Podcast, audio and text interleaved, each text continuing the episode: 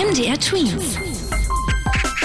Dein 90 Sekunden Corona-Update. Wir können nur schrittweise dann äh, nach dem 4. Mai langsam wieder die einzelnen Schuldinge machen. Das hat Bundeskanzlerin Angela Merkel gestern in einer großen Pressekonferenz zu möglichen Lockerungen gesagt. Heißt, die Schulen sollen mit Ausnahmefällen frühestens am 4. Mai öffnen, wenn sie Schutzkonzepte haben.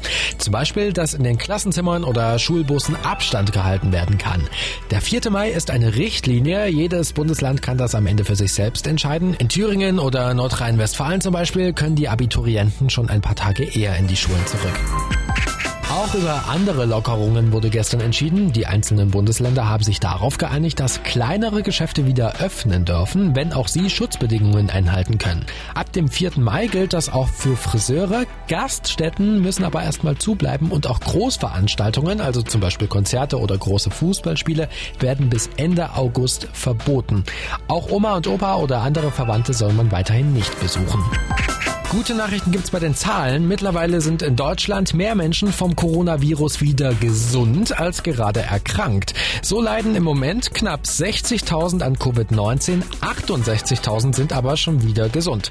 Außerdem infizieren sich immer weniger mit dem Coronavirus. Wenn das so bleibt, wird das deutsche Gesundheitssystem nicht überlastet. MDR Tweets. Dein 90 Sekunden Corona-Update.